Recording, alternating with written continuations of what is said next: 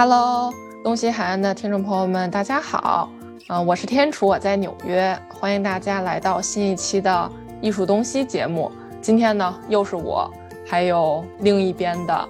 跟我隔了三个小时时差的 Cindy，她在洛杉矶，是艺海藏家的创始人。然后 Cindy 跟大家 say 个 hi 吧。Hello，大家好，艺海藏家的听众和观众朋友，大家好，我是 Cindy。王鑫，我在洛杉矶。Hello，天楚，一周一会哈，我们又见面了。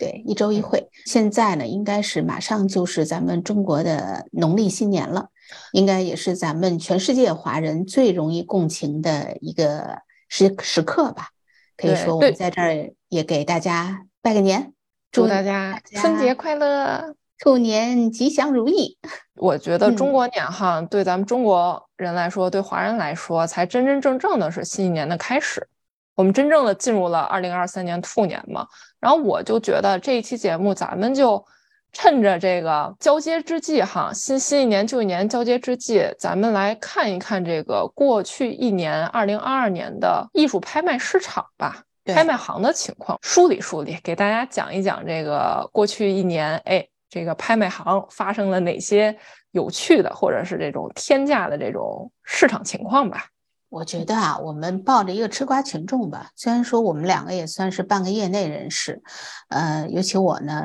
这个在过去呢，可能也是参加过很多国内外的这种各种类型的拍卖吧。但是呢，我觉得大多数人呢，一提起这种艺术品拍卖，嗯，脑子里马上闪过两个概念。第一呢，就是动辄。亿元的这种天价拍品，几千万呐，然后这个上亿呀，大家都觉得这种古董啊，这种艺术品的成交都是有钱人玩的这种游戏，跟我们普通老百姓可能就是一个吃瓜群众的份儿。嗯，另外一个呢，大家就是特别爱听那个捡漏的故事，就是谁谁谁在哪儿哪儿哪儿花几十块钱。买了一个碗儿，一个杯子，一个瓶儿，原来它是一个哪哪年的古董，然后在这次的苏富比或佳士得上拍出了几百万，以至于上千万美金的天价。大家特别喜欢听这样的故事。其实啊，这两件事儿在整个的艺术品拍卖上市场上不能说是没有啊，但是真的只是就冰山一角吧。它只是可能因为像传奇，所以被大家口口相传，成为了一种一种故事。其实我觉得，作为艺术品拍卖来讲，因为它应该是这个艺术品在二级市场上一个重要的表现，应该是艺术品行业的一个重要的风向标。我们其实盘点它吧，我们俩也其实也不是什么重要的这种经济人士，或者是金融领域里面的一些分析师。包括更不算是什么业内大咖，我们俩其实就是给大家呢八卦点有关艺术品拍卖的这些特别好玩的事儿，包括一些所谓的内幕啊和一些套路。我觉得让大家呢也可以对这个艺术品拍卖呢，其实也别抱着那么神秘的这种心态，大多数的时候呢也都是人为炒作的。对，刚才其实你也提提到了，大家都爱听这种拍卖行捡漏的故事，真的是很少发生吧？你这几年能在全球这种大拍卖行出一个案例，真的是了不起了。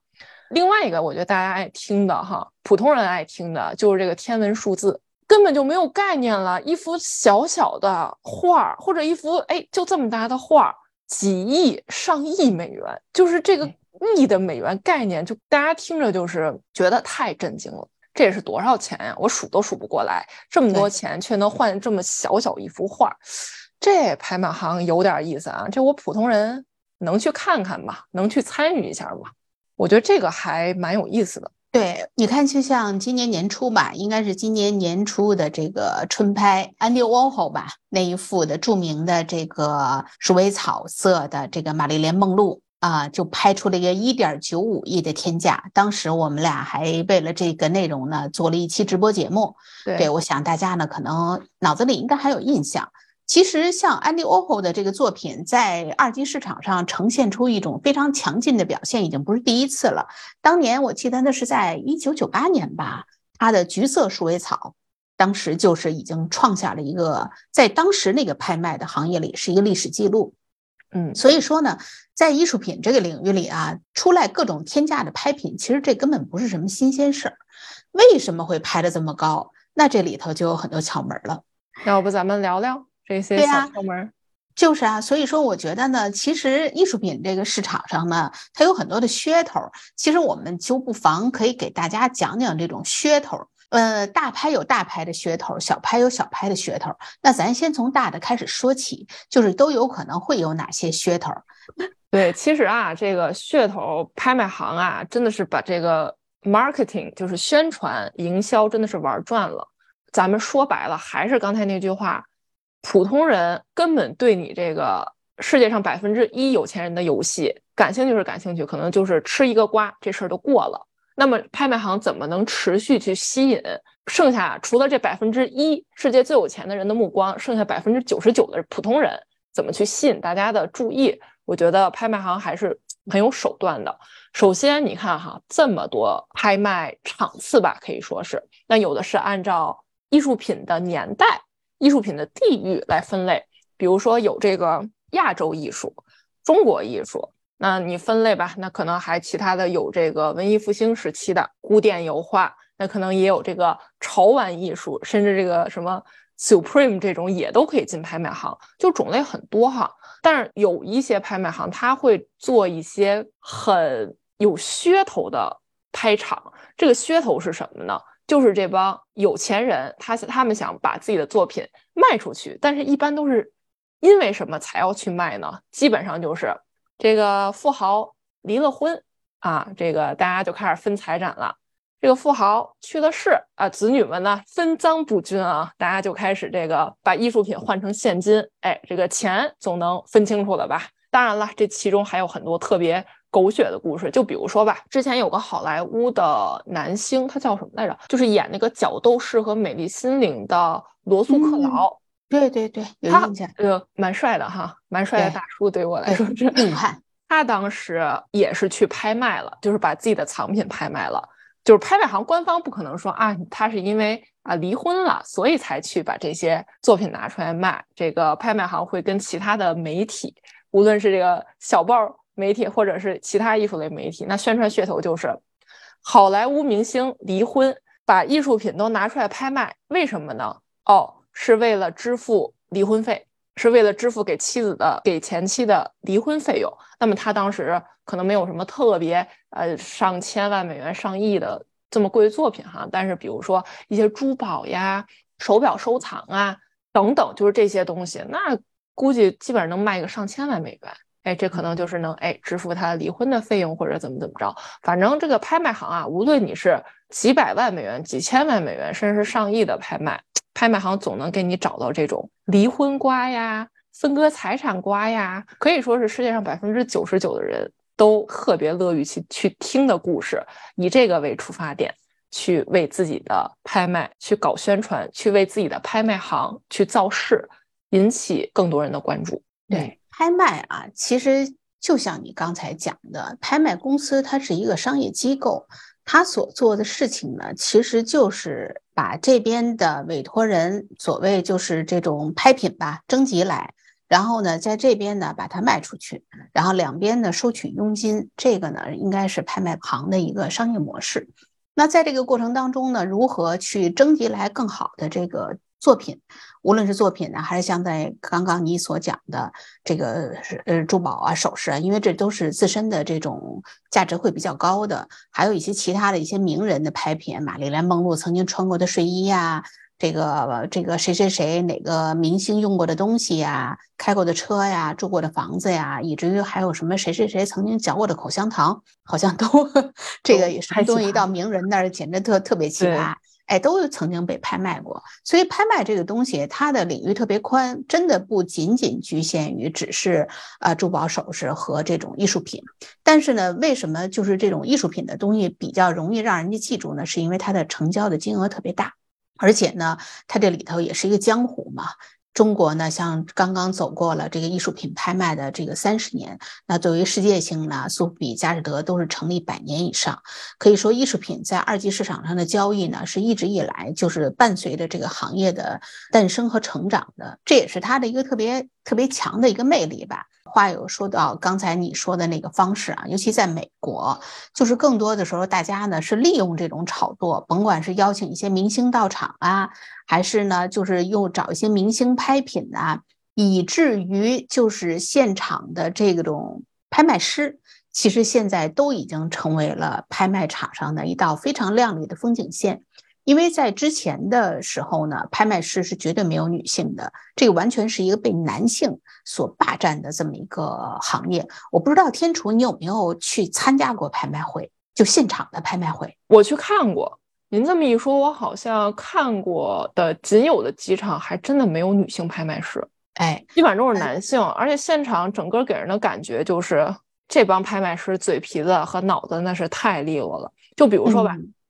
这位拍卖师，他是这个佳士得全球总裁，他有个中文名叫彭凯南，他是白人哈，对他他很厉害，基本上佳士得所有重要的拍场他都在，就包括这个蓝色鼠尾草，安迪沃霍尔的这个价值一点九五亿的，就是他拍出去的，对，就是他拍出来的。之前呢，我去那个看那保罗艾伦的展览的时候，哎，他就在场里溜达，我看着他了，我当时特别想拉他合影，但是实在是不好意思。算是一个小插曲吧，还是很崇拜他的，因为他整个的控场能力呀，以及这个冷静的状态，以及该调动气氛的时候怎么去调动气氛，怎么去调动电话那头啊，以及是在现场的呀这些呃有意愿去买作品的人，怎么调动他们的情绪，但又不会让整场失控。我觉得这个真的是行业精英吧。我相信您说的。因为后期也会出现很多这个优秀、特别优秀的这个女性拍卖师，我觉得也是一样的。你说的啊，这个就说，因为女性拍卖师呢，是从一九五九年才开始在市场上，应该是在德国科隆第一次出现，所以说距离现在呢，其实时间并不长。但是最近这些年呢，应该算是这个女性拍卖师在市场上如雨后春笋一般的蓬勃发展。现在光佳士得啊。在官方认证的整个的这个五十四个拍卖师里，有一半全是女性。嗯，可以说佳士得是非常出女性拍卖师的这么一家拍卖公司。呃，尤其像现在非常这个都已经成了网红哈，就这种网络上非常热的陈良玲啊啊，包括像其他的有这种怎么说呢，像郭心怡呀、杨元草啊、这个谭波呀、金玲啊，还有像后起之秀这种于清然呐。这些拍卖师啊，都是可以说，因为这个拍场啊，你知道，大家都是真金白银哈，就是拿出来钱去拍，而且到最后叫到关键时刻的时候呢，人会这个现场鸦雀无声，然后大家很多的几百人的眼睛就盯向那几个买家，就在这种现场环境里，特别容易让人产生焦虑。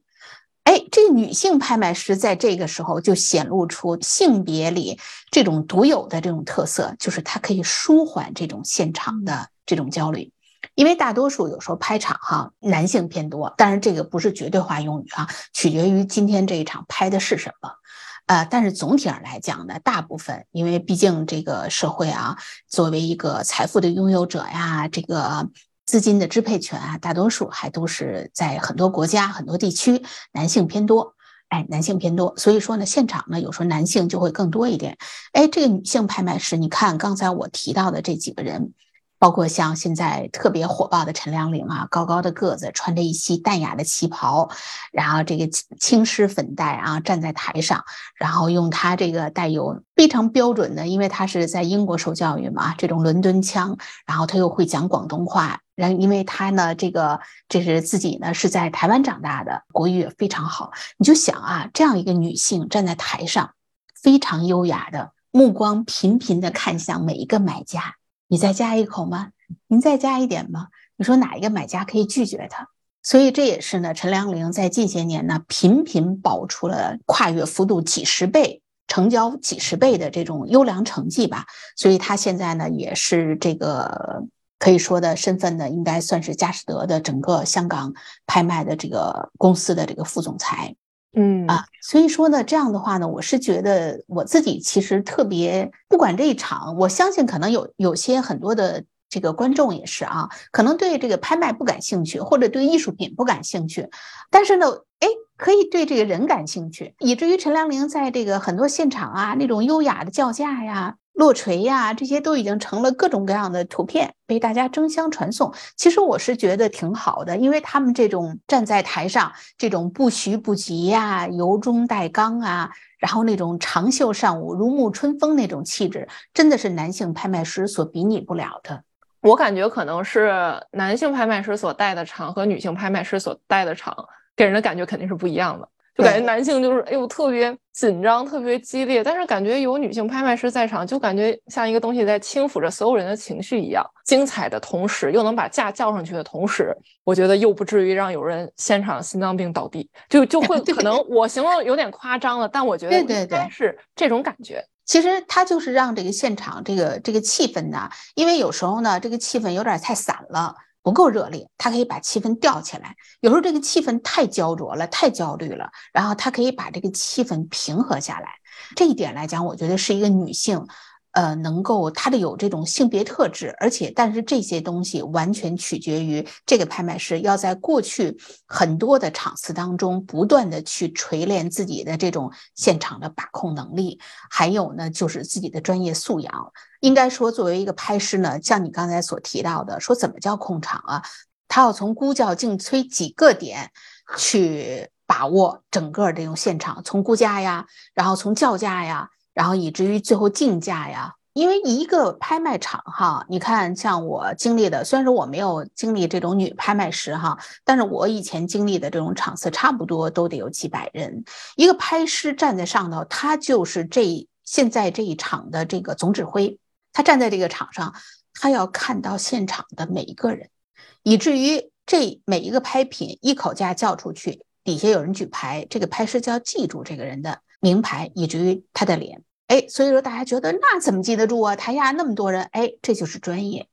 再有一个呢，就是它还有一个竞价法，一般现在国际比较通行呢是二五八零竞价法，就是我们从第一口开始叫，因为任何一个拍品它有起拍价嘛，从第一口开始叫，然后就开始第二口加两万，第三口加五万，第四口加八万，然后再往一口加十万，就是二五八零竞价法。你就想吧，就数学差一点的人啊。你加着加着就加乱了，对，更何况这个价可能从起价的时候是一个比较低的起价。你像我们不说这个动辄上亿的这种拍品啊，它可能起步价就已经是上千万或者是几百万开始起。那有一些净值比较小的这种拍品，可能从几十万或者十几万开始叫叫起来。那加加加，最后要是加到几十口以后，很有可能乱掉了。而且你想，你眼睛要看着。下面这些这个这个买家，然后手里拿着锤，然后脑子里要想着阶梯竞价现在到多少了，然后还要控制场内的节奏，而且你别忘了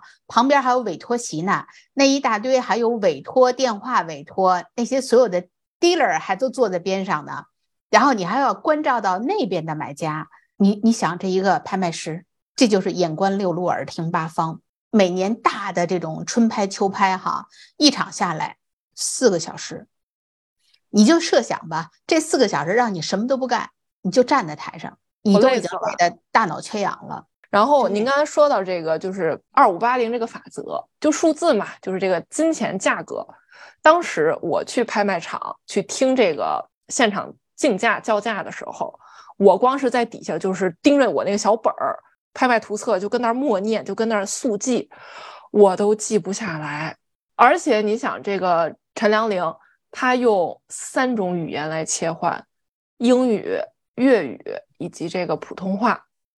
等于他要把这三个语言系统中的数字也都得给念清楚了。我觉得这对于我来说已经是一个最大挑战了，因为我光听我都听不明白。所以你就可想而知，这一个拍卖师能站在这个台上，能够游刃有余的。把这一场操作下来，你想他需要经历多少？所以这些拍师啊，全都是名校毕业啊，有的是哈佛呀，你像陈良龄是康奈尔毕业的，而且他还不是学艺术专业的，都得具备很强的这种学习能力、基本功。我觉得还得有个好体力，要不然您真的 hold 不住啊。怎么才能 hold 住全场啊？而且你刚才说的特别对，你就拿你现在背景，你背后的这个拍师哈，就拍这鼠尾草这个，你看他当时那个叫价叫的多快呀！然后不停的在给买家强调啊，现在是多少多少几千几千万几百万 dollar 啊，怎么样怎么样，加一个加一个加一个，然后脑子里就像一个计算机一样，马上就输入，然后输出，这个嘴就输出出去。包括像陈良龄，每次哎呀还得优雅的，有时候我都想，我要是顾了优雅，我可能就顾不上别的了，满头大汗。对，满头大汗。然后他这手举着小锤儿，然后这只手每次俯下身子啊啊，这位买家，然后这位买家，就是给大家像唱歌一样把这个价唱出来。哎呀，真是觉得让大家在上面看他在那表演。我觉得就是特别享受一种感觉，觉得买家花点钱都值了。而且我觉得哈，因为这个陈良龄他的这些精彩的集锦，不仅被做成了图片，也被做成了精彩视频，放到这些短视频的网站上。对，很多普通人他可能这辈子都没有接触过艺术品拍卖，哪怕就是单纯的拍卖都没有接触过，但是大家都被他给圈粉了。一定程度上，大家都会感兴趣，说哦，他是在干什么？艺术品拍卖，我就想去了解艺术品拍卖。我觉得这也是一个很好，真的是很好的宣传的一个噱头，就是也让普通人也能起码知道拍卖行的存在，慢慢的去了解它，挺好。我觉得真的为我们女性啊，能够有这样到现在啊，真的是一波人吧。去倡导这个这个曾经以前女性没有介入到的这个领域里面，特别高兴。尤其你刚才说的非常对，就说以前大家可能根本觉得这件事情跟我没什么关系，对吧？我也没有艺术品，我也没有钱，对吧？我也不买，我也不卖。哎，但是我就因为对这个人挺喜欢的，我可能就把这个视频看了，然后对这个行业又想了解一下，嗯，可能就打开了一扇窗。所以你想，这是多好的代言啊！这个可能都不仅仅是一个明星了。当然说了，这个明星的在艺术品 拍卖当中去起到一个这个所谓的这个引爆作用啊，这个是另外一个话题。我觉得现在整个尤其美国啊，他用这个各种的明星去炒作一个事件，这件这种事情更是层出不穷了。没错，拍卖行里也有啊。咱最熟悉的周董啊，周董周杰伦。人家其实早在二零一二年啊，二零二一年的时候就已经跟苏富比拍卖行、香港苏富比拍卖行一起去合作做了一个专场拍卖。当时也是苏富比邀请他嘛，就是一起去策划了一个当代艺术晚拍。就是说这些作品不是他自己的哈，就是也是各处像您说的，我去从各处收集来的、募集来的。那么，但是整个噱头就是以周杰伦为噱头，他。去策的这个展，因为刚才您也说了，没错，他除了这个写歌之外，他真的是对艺术品超级感兴趣，他自己也是一个超大的一个藏家吧。他这场拍卖四十六件作品全部成交，最后拍了七亿人民币，这个数字已经很高了，印钞机一样。对，而且就啪啪啪很快。最有意思的可以说是他真的是让许多不了解艺术的歌迷。八零后、九零后，甚至零零后的歌迷们了解了艺术拍卖，并且他也会真的是坐在那儿去拍了很多很多宣传片，告诉大家我为什么除了喜欢音乐，还喜欢视觉艺术。视觉艺术可以为大家带来什么？可以为普通人带来什么？同时也讲了这些作品它为什么值这么多钱，就是它真的是以自身的影响力去影响周围的人，了解这场拍卖。甚至如果你真的有资资本的话，哈，你可以参与这场拍卖。所以这个我一直觉得是哈，咱就抛开这个拍卖行拿周杰伦当噱头，就是互惠互利的事情吧，咱就不说了。我还是那句话，这对普通人来说也是一个很好很好的了解艺术、了解艺术市场的一个渠道。就是你就想吧，不仅是周杰伦，还有比如说王家卫跟苏富比共同推出了那《花样年华》的 NFT。包括韩国韩流明星一个叫呃崔，他叫啥我忘了，他 TOP 就是 BigBang 成员嘛。粉丝们除了会去疯狂抢购这个他们和拍卖行共同推出的画册之外，啊，那当然是为了看帅哥哈。他们把画册里所有带的艺术品全部做了普及，全部做了科普，发到了网上。那么所有的粉丝们都会去为了自己的偶像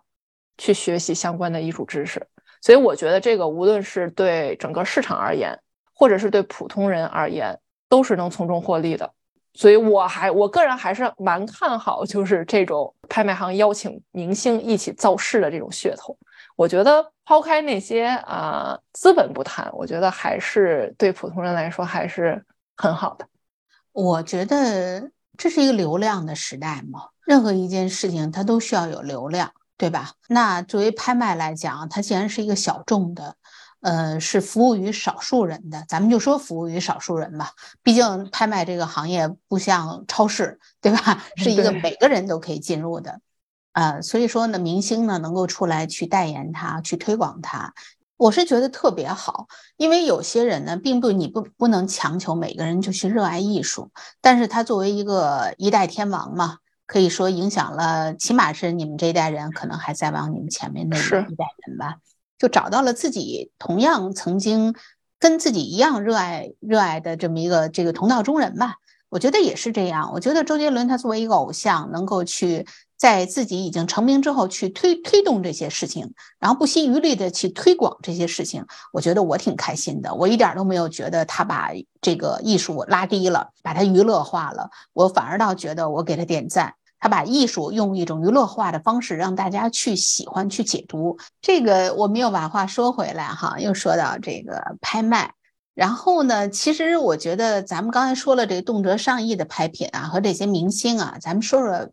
普通寻常老百姓是不是也可以去介入拍卖？其实有很多中小型的拍卖公司啊，一直都是活跃在我们身边，只是大家呢有时候对他们的关注度不够。以前呢，因为所有的报纸啊，还有这个网络呀、新闻里啊，大多数炒作的都是那些大拍卖行，什么苏富比啊、佳士得呀，像中国的是嘉德啊、保利呀，然后这个这个包括像这个国外的一些什么什么班汉斯啊等等，大家关注的全是这些大拍行。所以，那你关注的都是这些大拍行，那肯定他们都是大拍品出来的，也都是大手笔。结果就是大家觉得这离我特别遥远。其实生活当中，我们很多的这种小拍卖公司哈，就是拍各种各样的类型。因为小的拍卖公司呢，有时候呢，他们就比较侧重某一项；有的呢，就是比如说我们就拍酒类，哎，有的呢可能拍家具，有的呢以至于就是还拍到什么老式汽车呀等等的一些不不一样的东西。包括呢，有一些机构，它虽然不是拍卖公司，但是他们定向的会做某一类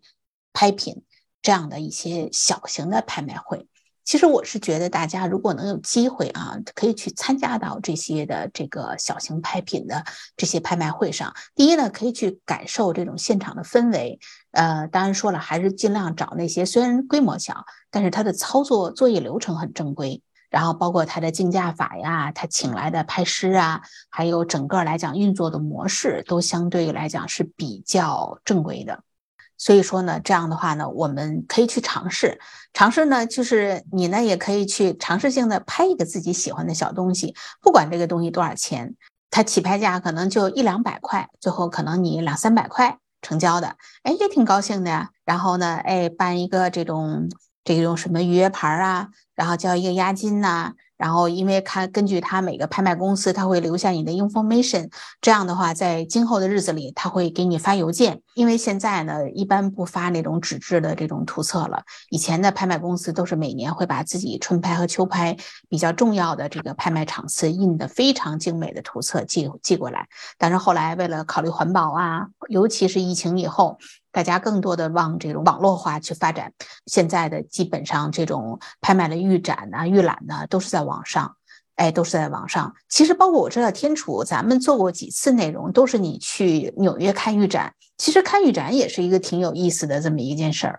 每一年像佳士得呀、苏富比啊、邦汉斯啊这种美国在美国纽约的拍卖行，它每年会做两次有关亚洲艺术的拍卖。一般是在三月份和九月份有分别有两次，那我一般都会去看一看，因为首先哈，我觉得我还是讲另外一个故事吧。就我记得我发的这些视频之后，就发在我们艺海藏家的频道嘛。然后我有一朋友看到了，他不是学艺术的，他跟艺术一点关系都没有，他是搞金融的，有一点点积蓄，但是他又不好意思，他就问我说：“哎呀，天楚啊，你发的这些，你是？”媒体证吗？或者你是 VIP 吗？你是受邀去佳士得和苏富比去看这个拍卖预展吗？哎呀，那我这普通人，我下次能不能跟你一起混进去啊？然后我就跟他开玩笑，我说行啊，你跟人跟跟着姐混，姐带你进去。后来我就跟他说了，哎，开玩笑，这都是开玩笑哈。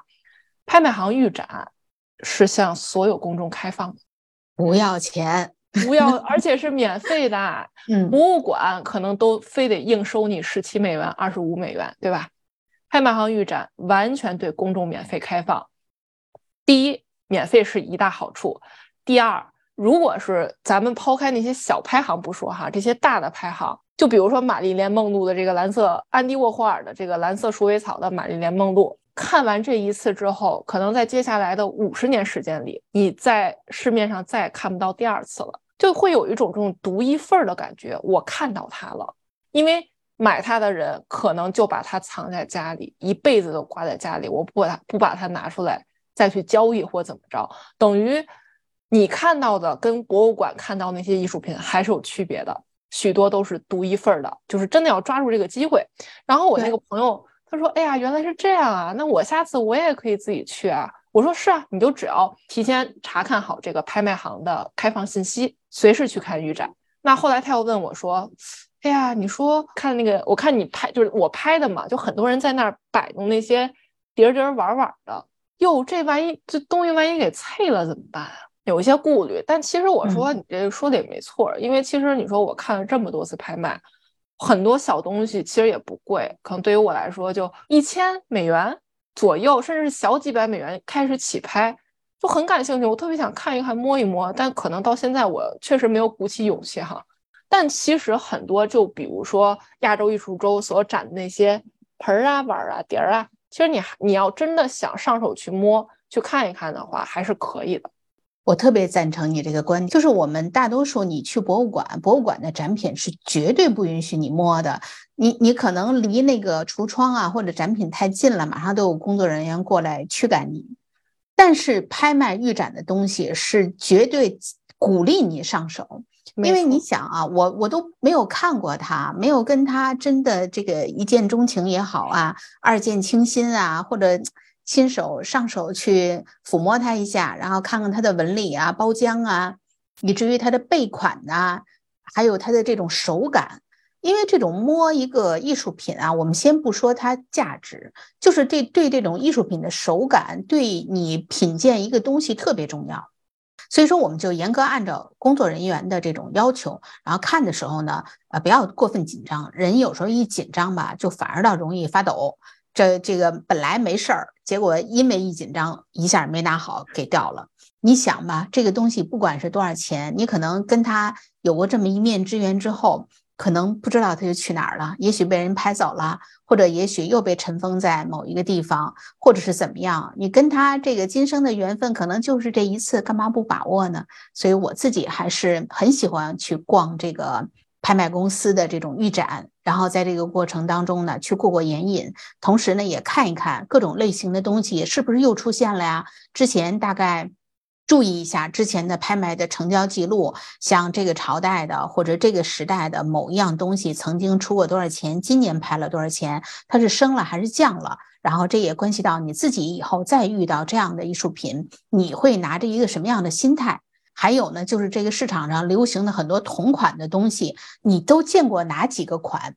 哎，你摸过以后，它的手感，这样你以后在市场上再碰到这样的东西，哎，这个东西我见过，我摸过，哎，这个感觉分量不一样，哎，摸着哪儿不一样，哎，这不就是对你来讲是一个特别好的一个一个经验？所以说，我想呢，这些东西好处多多，我希望大家可以多去多看多逛。那这个我觉得其实做一下类比，就像比如说我去买衣服，我去挑我的羊绒衫一样。对呀，我觉得可能不太合适吧这个类比，但我觉得是一个合适，特别合适。你这个在，因为羊绒衫它是你要贴身穿的，它舒服不舒服，这个东西没法没法形容。你看一张图片都照特漂亮，所以为什么有一些面料我们要看材质、看纹理、看光泽，差之毫厘，失之千里，你差一点就差好多。所以说，以至于有一些艺术品它牵扯到真伪。你不看实物，那拍出来都挺好看的，对吧？尤其是你像 咱们就说，当然说这个，咱们不是说拍卖公司啊，这个就说这个东西是假的。有些东西它新做的，它确实就是一身贼光，它泛着那种贼光都没有办法让你用语言形容，因为经过经年累累月的这种这种东西以后，它会散发出来的那种气韵，跟你说就就像这个东西，你是几年前做的，跟你几百年前做的。它肯定不一样，但是当然说现在做旧的方法有很多啊，这个我们又上升到一个什么对于古董的一种鉴赏了，这个我们就扯远了。我们还是说这个，就说这个拍卖这一块儿。当然说了，我刚才既然说的真假，我强调一句啊，拍卖公司是没有保真的这个标准的，就说。我们不要认为就是拍卖公司就没有假货，这个拍卖公司不承担这个 物品的这个真伪。当然说了，对于大的拍卖行，就是他很考虑自己的美誉度和声誉。就是如果你一个拍卖行，你拍的东西全都是假货，以至于假货占的比例特别大，那肯定对你这个拍卖行自身的这种声誉呀和你的成交量都会有损。所以说呢，这样的话，大的拍卖公司对自己的这种。拍品呢都会非常严格，所以说这也是很多的拍卖行的，像这种瓷器部主管呐、书画这个行业这几个门类的主管呢，基本上都是在业内专家，就是他们的工作人员也都是在专业院校毕业的，对这个艺术品呢要有很强的这种认知才可以。所以说呢，这个也是大家需要注意的，不是说你去了拍卖公司买的这个东西就万无一失啊，这个也是一个行业内的一个知识吧。就我那个朋友，其实还有点社恐。他后来问我说：“啊，那我这个无论是现场看拍卖也好，还是怎么着也好，我不太想去现场。”我说：“行，那也也没事儿，咱这个拍卖行网上这些资料它都有，就哪怕你到时候比如说拍这个玛丽莲梦露或者一些小拍，没关系，网络化时代我们全部都有直播，对你去看去听就好了。社恐也不怕，咱不用出门也能感受。”对，现在这个社会是一个多么这个多媒体的时代啊！只要你感兴趣，任何信息都可以用任何一种方式摆到你面前。当然说了，如果能够有条件的情况下，还是亲临现场，一定要面对面。没错，刚才咱们也聊这么多，包括从这个上亿美元、几千万美元、几百万美元的各种拍卖行宣传自己拍品的一个噱头。其实我觉得能把普通人吸引进来，大家千万别就是抱着吃瓜的心态，就是嚯这么贵，这个行行行，六六六六六，好厉害好厉害，然后就没了，跟我也没什么关系。但其实呢，真的是拍卖行也是在一定程度的邀请你，邀请我们，说白了就是买不起这些作品的普通人去看一看。再者说，这些拍卖行或许他也提供一些相对便宜点的拍场。如果有兴趣，有一定的资金，咱们也可以参与其中，体验一下，学习一下，感受一下。我觉得感受是最重要的。我觉得这个经验就可能像我想去蹦个极，我想去跳个伞，我去体验一下。人生这么短的话，为什么不多体验一个叫什么一个项目，或者多体验一个这种在拍卖行去竞拍或者是看预展的这样的一个体验呢？我觉得还是。会丰富人生吧？对，拍卖这个行业，二级市场是一个艺术品行业不可或缺的这么一个链条。所以说呢，如果大家对艺术感兴趣，不仅仅是要去关注这些艺术家属于一级市场的动态、画廊动态、艺术家动态，作为二级市场的表现特别关键。因为再到既然是二级嘛，就是属于二手了，就等于就是说二次在市场上露面的时候。所以说呢，这也是艺术品它经久不衰的魅力所在。所以我们现在呢，就是在新年伊始呢，与其说是盘点这个所谓的二零二二年的拍卖市场，不如说就是让大家的更多从多维的角度去关注艺术，去关注艺术品行业。你像现在据说很多大的拍卖行，你像苏富比、佳士得，原来都是在东岸，都在纽约，都在你那儿。现在都开始在西海岸，在洛杉矶开始开设自己的分公司，所以说呢，未来呢，可能在美国来讲呢，也是在艺术行业呢开始这个这个向西。开始一点一点的拓展，因为毕竟纽约已经盘踞了美国艺术领域。随着经济的发展呢，时代的发展呢，还有这种地域性啊，包括西部这边地方比较大嘛，以前一直是这种娱乐呀，哎，这个这种产业比较发达，电影业比较发达。慢慢的，我相信呢，可能更多的拍卖呀、市场啊，以至于很多的这种包括画廊都开始要往西部进军，所以我也希望以后大家呢更多的去关注的美国东西海岸的艺艺术动态，所以也更多的关注我们的艺术东西吧。对，艺术东西，我们东西海岸嘛，对吧？对呀，我们整合东西海岸的艺术资源，然后也之后的节目嘛，也多给大家聊一聊这种像今天这种有趣的话题，当然也给为大家介绍一些这个艺术圈的小小内幕吧，可以算是。各种小套路吧，嗯，跟大家一起分享，好吧？那我们今天的艺术东西就到这儿吧。谢谢天楚，也谢谢各位听众和观众朋友们。好，大家下期见，下期见，拜拜，拜拜。